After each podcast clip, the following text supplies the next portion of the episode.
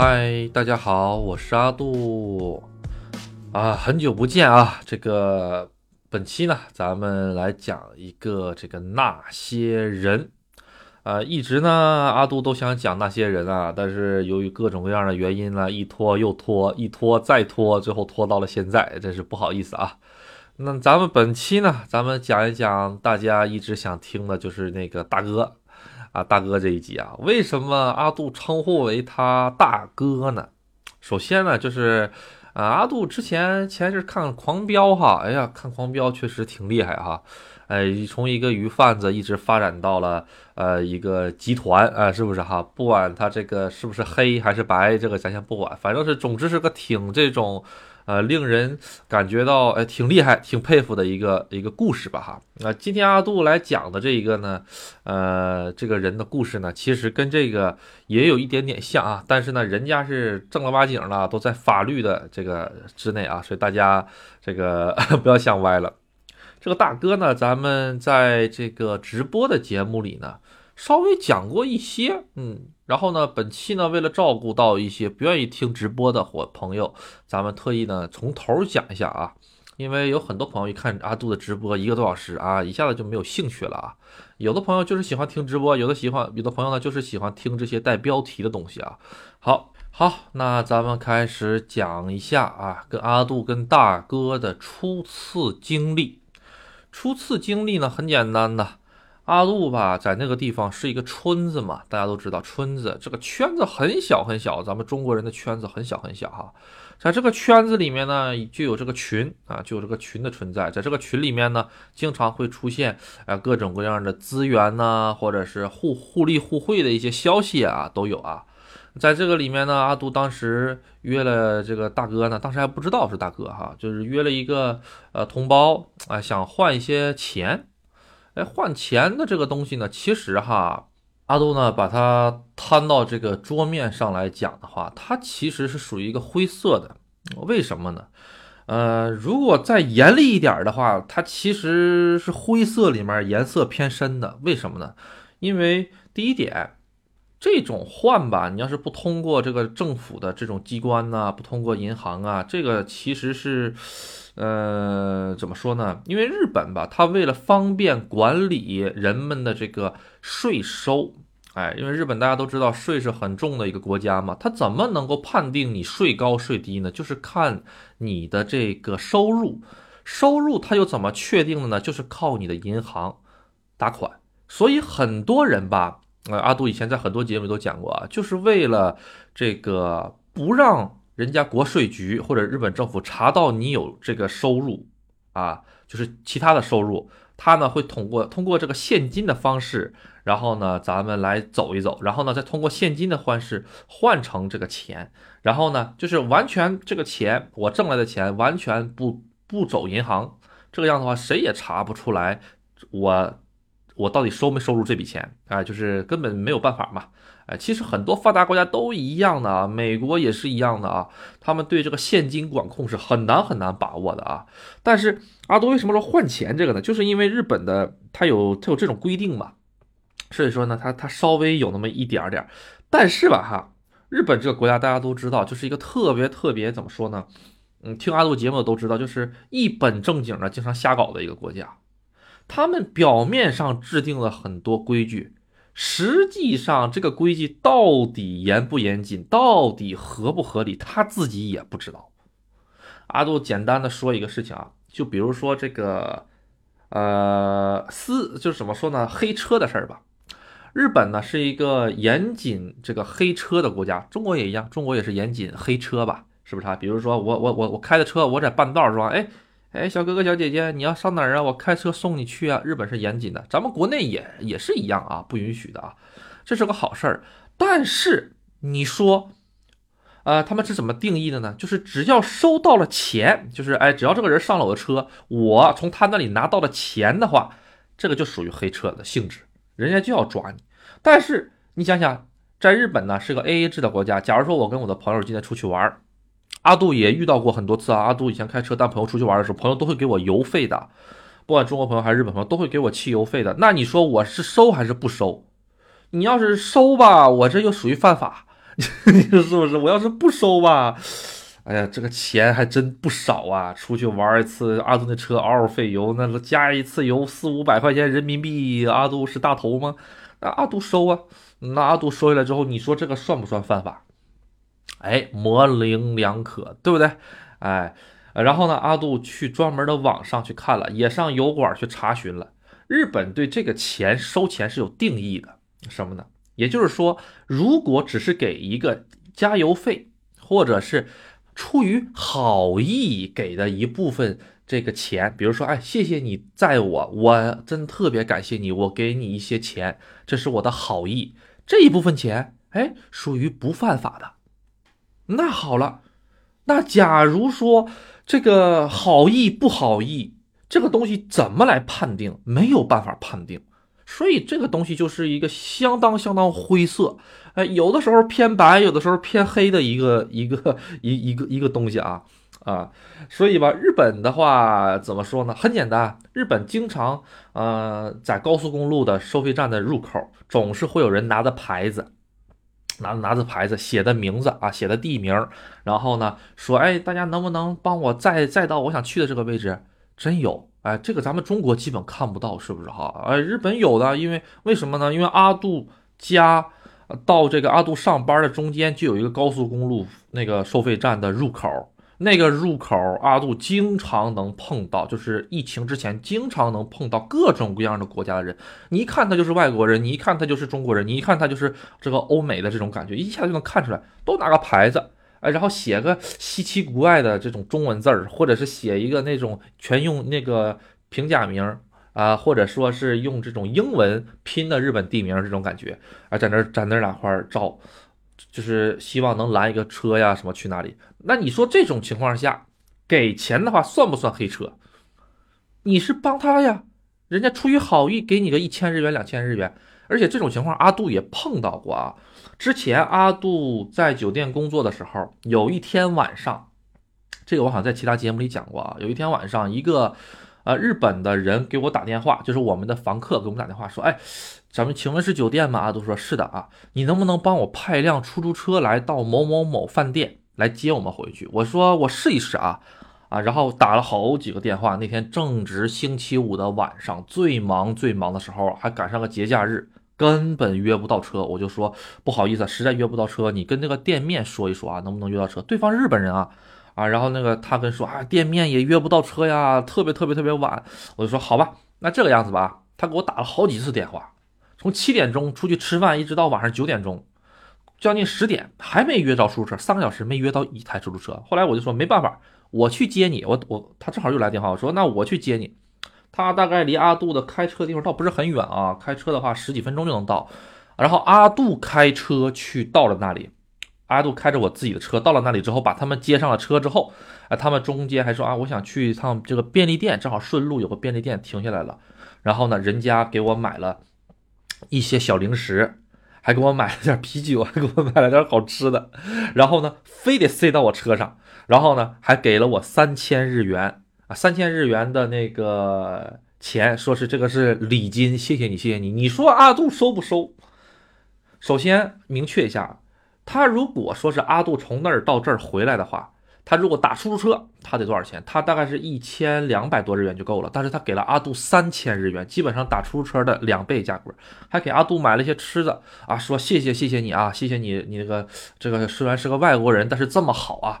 哎，特别特别的那个什么，呃，那什么，然后我啊，这个好像讲过阿杜哈，在哪一集忘了，人家还人家还说他他他问我是哪个国家的人，我说我是中国人，他说中国人真的特别好，他说他以后到了东京了之后，因为他是东京的嘛，他说回了东京之后他会帮助中国的留学生，我说嗯，谢谢你，谢谢你，一定要帮助帮助这些中国的留学生，谢谢你，就这么很简单的一个事情嘛。那咱们今天不讲帮不帮助的问题啊，也不讲什么善不善良的问题，就讲这个钱，你说。各位听众觉得阿杜是该收还是不该收，对吧？阿杜收了，凭什么不收啊？你说是不是？你刚开始的时候，阿杜说不用不用不用不用不用不用啊，但是日本他是这种感觉，你如果死活不收钱的话，因为阿杜是东北人嘛，如果死活不收钱的话，对方会觉得，哎，你是不是觉得这个钱少啊？或者会觉得有一种怪怪的感觉，哎，你为什么不收我的钱？会有这种感觉。因为阿杜嘛是东北人，东北人大家都懂嘛，在电视剧啊什么，就是请客吃饭之类的。哎呀，那简直了，那那那就是每次谁请客，谁就跟打仗似的。哎，不不不，把你手伸回去。哎，我我我来，我来，我来。哎呀呀，不行不行不行！哎呀，今天你不能这个样子，我来请，我来请，就这个样子，必须先来个三轮五轮太极拳，哎，加上这个跆拳道，还有这个拳击，哎，咱们才能把这个钱完整的付了。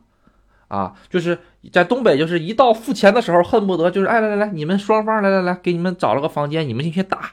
打完了之后，谁这会儿成功的爬了出来，谁把钱付的，这种感觉啊，阿杜讲的可能有点夸张了啊，节目效果嘛，大 家别介意啊，东北的朋友别介意啊，就这种感觉啊，就是体现出就是一个热情，哎，就是一个热情。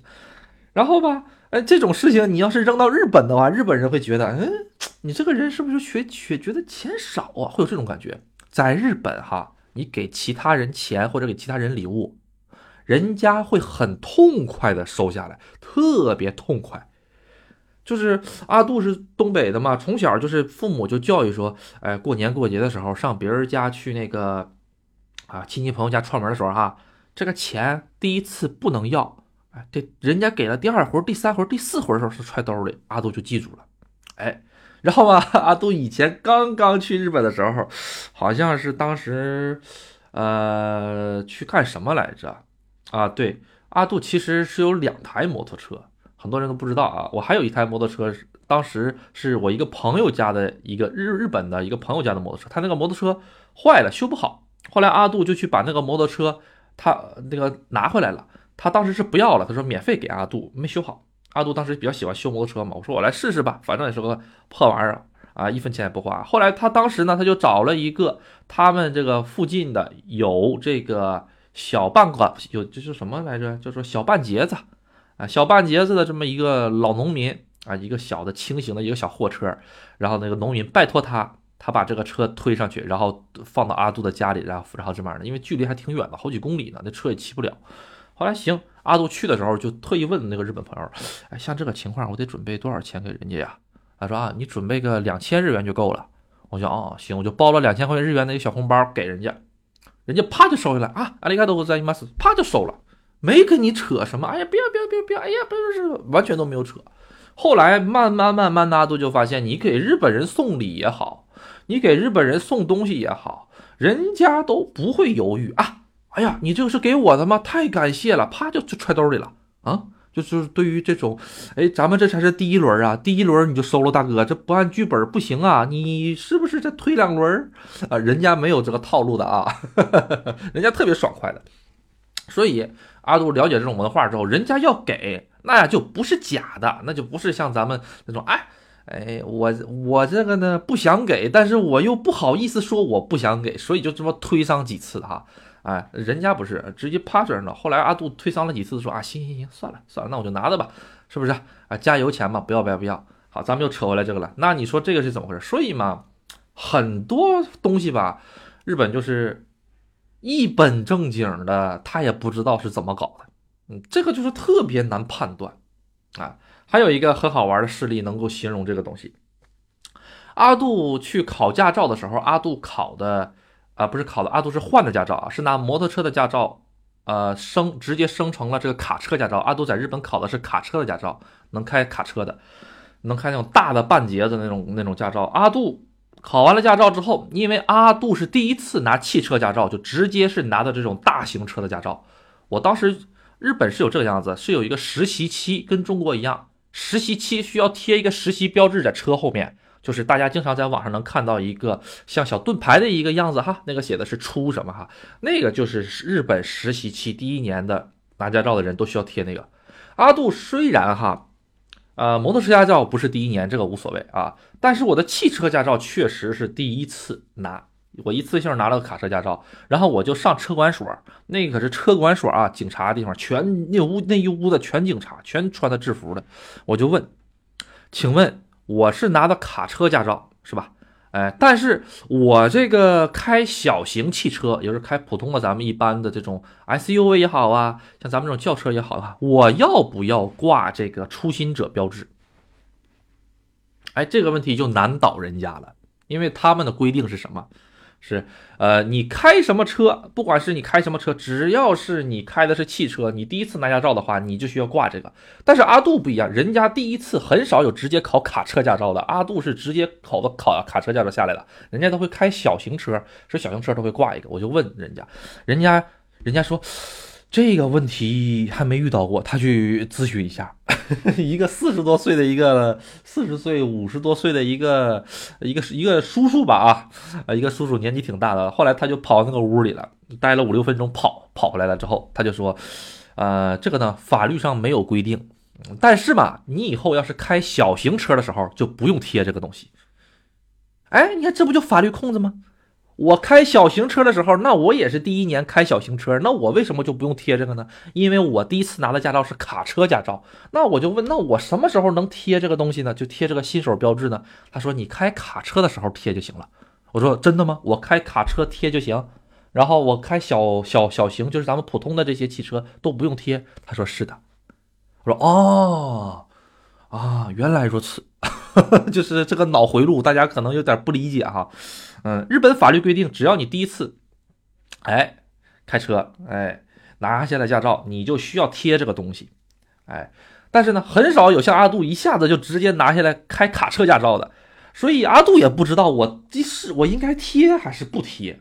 后来人家说了啊，你拿到你是开你卡车驾照的时候，你你开卡车的时候你再贴，你不开卡车的时候你就不用贴。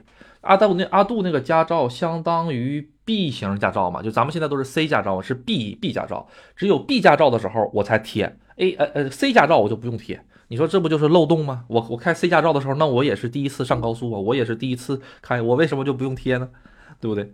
那个东西很重要的，那个东西如果你不贴上路的话，被警察抓着的话是要罚款的。初心者标志就跟那个七日本是七十岁以上开车上路会贴那个什么是一样的。会贴那个叫做啊老年人标志是一样的啊，好啊，这怎么讲大哥讲到这儿来了哈？好啊，同样咱们为咱们为什么讲到讲这么多，就是讲这个换钱的这个问题哈。好，这个换钱，哎，咱们讲回来啊，这个换钱，这个换钱嘛，大家就都懂了。我如果只是跟我朋友简单的换个，哎，你把一块钱给我，我把一块钱给你。啊，或者是我拿一块钱，你拿一块钱，咱们俩互相交换，这个属于犯法吗？这个不犯法，对不对？啊，所以吧，这个东西就是有点，嗯，特别特别的灰色这种感觉哈，我不应不知道该怎么定义啊。好，咱们先不知道怎么定义，咱先不不讲了啊，啊啊，我就是换钱，但是大家都这么做啊。啊，不要说，哎呀，阿杜，你在日本干干违法的事情，给中国人丢脸了。呃，因为你你没有到日本这个环境中，你不知道这些事情，所以就不要瞎说。等你到了日本，你生活了一段之后，你再那个感觉啊，阿杜这么做是有道理，到时候你就会知道了啊。所以很多朋友呢，这个不在那个环境中呢，就不要用自己的这些想法来评价他人。好，把钱换完了啊！换完了钱之后呢，呃，当时是呢，阿杜约在一个约在一个高速这个出口的一个便利店门口啊，就是这个高速一车只要一下高速就能进到这个便利店，就就门口很特别近啊，因为他是在招金来的这个大哥，招金大家都知道，听阿杜的节目都知道啊，被那个拉布赖改编的那个城市嘛，招金，哎，然后呢？他来了，来了之后，当时就开一个破半截子，那个半截子就是当时前面讲的拉摩托车那种半截子，那个半截子比比那老老老爷爷的破多了，那简直那生锈生的，那个 阿杜真是很少见那么破的车哈，在日本。然后好了啊，哎换呗。然后呢，阿杜换钱，因为大家都知道嘛，也听到过很多，看到过很多，在日本换钱，有一些研究生攒点攒个几百万日元换钱，啪。被骗跑了，所以阿杜换钱基本都是面对面。嗯，你坐在车里，我坐在车里，哎，啪，你把现金给我点好了，我啪，支付宝给你转过去，咱俩两清，不用任何等待啊，就这种换钱啊。换完了之后，啊，换了之后呢，这个阿杜就是先先走了啊。换了之后，阿杜就先走了。正好那天阿杜的朋友搬家，啊，当时一个当时一起住的一个舍友啊，他那个准备上外地去工作啊。阿杜就搬家，就上他们家去看看吧。他当时跟阿杜说：“这个搬家了啊，有什么东西你喜欢的就拿走吧。哎，日本呢是这种感觉，在日本的中国人最喜欢的就是朋友搬家，朋友一搬家就相当于去那种打劫那种感觉。朋友说随便挑随便看，想要什么拿什么。哎，这个面包机你要不要？哎，这个微波炉你要不要？哎，这个电冰箱也可以啊，就这种感觉，知道吗？哎，这个在在那边生活久了的朋友呢，都喜欢，就是哎，今天谁要搬家？哎呀，太好了，咱们组团去打劫他们家去。哎，因为这些东西。你如果买新的的话，哎，也不贵，新的也不贵啊。你再运过去，说实话，这个运费就比你直接在那儿买新的啊还要高，就或者是差不多，不合算，是人家当地就在本地处理掉了啊。所以还有很多很多这种日本的二手东西啊，哎呀，呃，东西很有名啊什么的，什么各种各样的。日本人的这种二手东西，并不是用坏了再扔。而是说遇到搬家呀，或者是遇到一些事情的时候，觉得或者是人家呢，哎，出新的了，哎，我就想用个新的，然后再换。跟咱们这边的有点不一样啊，咱们这边是什么东西用坏了之后再弄啊，哎，所以呢，它比较浪费啊。咱说实在的，正好我到我朋友家楼底下，哎，我看他往下搬东西呢，哎，我刚到不一会儿，哎，哎，远处驶来了一个，哎。小破半截子，哎，这不就刚才那个大哥子吗？大哥下来了之后，哎，我也，我也，我，我也，我，然后我跟大哥对视了一下子，哎，你也来这儿，正好我朋友下来了，我朋友下来了，哎，哎，你来了啊！后来我才知道怎么回事呢？我这个朋友他有一些大型的桌椅板凳那些东西不要了嘛，啊。然后呢，我们周围的这些小邻居，不是我们周围的这些小邻居，就是 这些中国人嘛，消化不了那么多东西，那大凳子、那大桌子、大衣柜，那玩意儿消化不了，一般谁家能装那玩意儿？哎，然后呢，就被这个同城的，啊，也不是同城吧，也就是被这个同一个群里的这个朋友呢，就是这个人发现了，啊，这个大哥发现了，这大哥就开个半截子来拉这个东西，拉回这个招金。后来从这个朋友这嘴里听说啊。这个朋友，这个大哥呢，在招金还有这种二手的中古店，哦，这个就是很厉害了哈，有二手的中古店。嗯，其实二手中古店，阿杜认为只要房租问题能解决的话，嗯，很合适的一个生意啊，因为进货为零啊，进货为零。假如说，哎，你要买个小楼，你说是吧？买个四层五层的小楼，上面都是这种那个。那个怎么说呢？公寓都租出去了，一楼是门市房，嗯，然后这边如果如果什么干干一些饭店呢，什么都不合适的话，那就直接把门头打开，哎妈，去进点这些二手东西堆里面，平时都不用人去在这看店，把这个卷帘门打开之后，里面不都是二手的东西吗？桌椅板凳、电冰箱、电视机，在那边留一个小牌子，哎，写上电话号码，哎。看中啥，直接给俺打电话，俺马上就来。啪，小牌子一展，门口一放，然后这个人就上楼睡觉，哎，打游戏、看电视，想干哈干哈，或者自己出去玩，哎，别走太远。人家客人进屋自己看看啊，这个桌子不错，啪打电话说，哎，这个桌子多少钱？哎，感觉不错，啪，马上就下楼，哎，然后就卖货，就这种感觉啊。为什么阿杜这么了解呢？因为阿杜刚去的时候，阿杜也想的，哎，要不我也折腾一个二手的东西吧。啊，是吧？我不是开店，我是去买啊。哎，我就看这个店里就死活没有人，就见不着人，你知不知道？哎，这就奇怪了啊，他见不着人，他怎么做买卖呢？后来就发现，啊，一个老破老破的纸了啊，那个顶上写的，哎哎，有啥事儿请打电话。后来留了电话，后来阿杜打电话，然后下来了。啊，阿杜都阿杜一看那个东西的，阿杜当时想买个桌子嘛，一看那个桌子，那个感觉就是肯定。是从哪个地方捡回来的？然后上面还有那种就是贴纸，这个贴纸是什么呢？就是当时这个桌子应该是别人要扔，已经贴上了那种啊，像是出大啊垃圾回收的那种纸贴纸，就贴上去了。这老哥硬生生的把这个玩意儿搬回来了之后，把贴纸揭下来了，贴纸印的都没擦干净，就这种感觉。进货零，哎，我一问多少钱呢？要一万多日元。哎呀我。一万多日元，五六百块钱，五六百块钱，然后还得加上送货费。但是呢，如果阿杜是在这个店里买新的的话，一万日元肯定下不来，最起码四五万。哎，所以吧，嗯，还真有人买，很多人买啊，很多人买。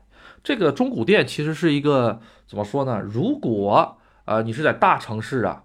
呃，东京、大阪这大城市，包括周围留学生很多的话，你只要有这个留学生这个群体的话，基本上就没问题了，啊。为什么这么说呢？比如说这个留学生，哎，自己租房子上了四年之后，这个留学生，哎，回国了，或者是上别的地方搬家了，他那些桌椅板凳不可能搬过去吧？不可能的啊，在日本待时间长的人都不会带桌椅板凳走的。这些东西，哎，当时是从你这儿买的，现在打个电话，你再回收回去，一分钱不要，人家留学生也开心，你也开心，为什么？那因为留学生处理这些东西是要花很多钱的，所以呢，哎，你人家留学生也可开心了，哎呀，这些东西这些累赘终于处理掉了，然后这个大哥也老开心了，哎呀，太好了，当年哈，当年这么贵卖给你哈，今年到了四年之后，我又把这个东西又给收回来了，我又可以卖给下一个人了。哈哈哈 你说这大哥多多多啊！不光只是这个大哥，很多中国人都靠这个东西发家的啊！哎，然后呢，这个这个人走了之后，把这些收回来了之后，擦吧擦吧，修吧修吧，哈！哎，过两天，哎，留学生又来了一波留学生，哎，又来看，又把这个东西给给接走了。过四年，过三年，过两年又回来了，源源不断，就那一批桌子和椅子，源源不断的就这么滚呐滚呐滚的。啊，厉害，高高高啊！哎，那你说日本人不会这么搞吗？日本人也这么搞啊，但是吧，日本人他没有这个留学生群体呀，你知道吗？哎，这个呢，就是咱们中国人在外面好挣钱的一个方式，也不是好挣钱吧，就是方便的、便利的一个方式。人日本人不会说，哎呦，我这去，我反正我都是土生土长的日本人了，我我干嘛去买个二手的，或者是我为什么上中国人的店去买二手的？这种感觉。嗯，大家可以这么理解啊。好，呃，咱们继续讲回这大哥啊。这个大哥呢，你看现在是干什么？换钱啊。然后呢，还有这种就是收售二手家具。这大哥呢，也就四十多岁、五十岁不到的感觉吧，哈。呃，面相特别和蔼可亲的一个人。嗯，然后呢，呃，其实还让阿杜震惊的还在后面呢。哎，怎么讲呢？因为阿杜之前吧，哈，去这个招金吃饭的时候，哈，啊，也是朋友推荐，说招金有那么一家，这个有提供羊蝎子、羊火锅或者是羊肉串的一家店。哎，大阿杜当时很兴奋呐，因为在日本想吃到正宗的羊肉可是很难的啊。日本国他自己。不产羊肉或者产羊肉，反正我是没见着，呃，就是在我压根儿就没看见过，在超市有卖羊肉上写的是日本产的，就是国产这两个字儿就没见到过。基本上不是什么澳大利亚，就是什么新西兰。哎，他这两个地儿产的羊呢，都是以这种精羊排的形式进入到日本的，就是啊，都是塑封好了的那种精羊排啊。阿杜以前想吃羊肉串的时候没有办法，只能通过咱们同胞手里哈。啊，开物产店的一些同胞们那边哈，去买一些什么呢？去买这个呃新西兰小羊排，然后呢回家拿刀啊，把这个羊排里面这个骨头剃掉，一根一根一根一根的，特别完整的一根啊，剃掉了之后给它切成块儿，穿上羊肉，穿穿穿上签子，然后烤着吃。哎，这一这一看，哎，这么好的羊排，阿杜有点儿，有有有点浪浪浪费了啊！这羊肉串儿，基本上羊肉串的羊肉可没有羊排的羊肉好啊。确实没听说过拿羊排肉来烤羊肉串的是吧？哈，阿杜就做过，没办法，实在买不着羊肉啊，啊，是不是？后来呢，啊，辗转辗转辗转啊，哎呀，终于在这个玉，在这个我们村里是没有啊，在这个昭金市的一家。中华的物产店里面找到了啊一大块的羊肉，哎，太不容易了，嗯，然后呢，从那之后，哎，也是羊肉串儿，哎，也也也能算是羊肉串自由了一点吧，啊，呃，那阿杜呢，当时是就是听朋友说，哎，有这么一家店，那绝对得去尝一尝啊，是不是哈？因为在日本待久了之后，像羊肉串、羊蝎子这种东西特别难。阿杜跟朋友去了之后，去了之后发现这家店的老板呢、服务员都是中国人。哦，都是中国人。后来听我朋友说，这家店其实是这个大哥的。哎呦，太厉害了！这大哥真是厉害哈。哦，后来呢，呃，阿杜在那家店里还发现什么呢？就是这个店里面呢，他经常会有一些就是俱乐部的女孩儿。但是这些俱乐部的女孩儿呢，她并不是纯日本人。你一看那个脸就能看出来，虽然日语特别的好，特别流利，但是一看就是像菲律宾呢、印度尼西亚呀。哎，乃至到同胞啊，这种感觉的哈，哎，他们在里面做这些，就是阿杜所说的这个陪酒女孩这种感觉，哎，后来呢，阿杜，嗯，从某些地方听到过，就是说，好像这个大哥呢，还有一个什么呢？还有一个这个俱乐部。这个俱乐部呢，这些女孩呢，主要是以亚裔为主的哈。他会那个接待，他会这个俱乐部是怎么怎么盈利的呢？其实日本上，日本的百分之就是怎么说呢？六十以上的俱乐部啊，都是挺干净的。都是挺干净的，就是碰不了的那种，也有可以碰的啊，就是可只是碰一碰啊，这个身上的布一件都不能少，那那个那个就算是风俗了，它跟俱乐部又是不一样啊啊，身上的布一块都不能少，然后呢，大概是百分之六十左右是不能碰的啊，也有能碰的啊，碰的稍微贵一点吧哈，然后呢，那种不能碰的话呢，呃，你呢？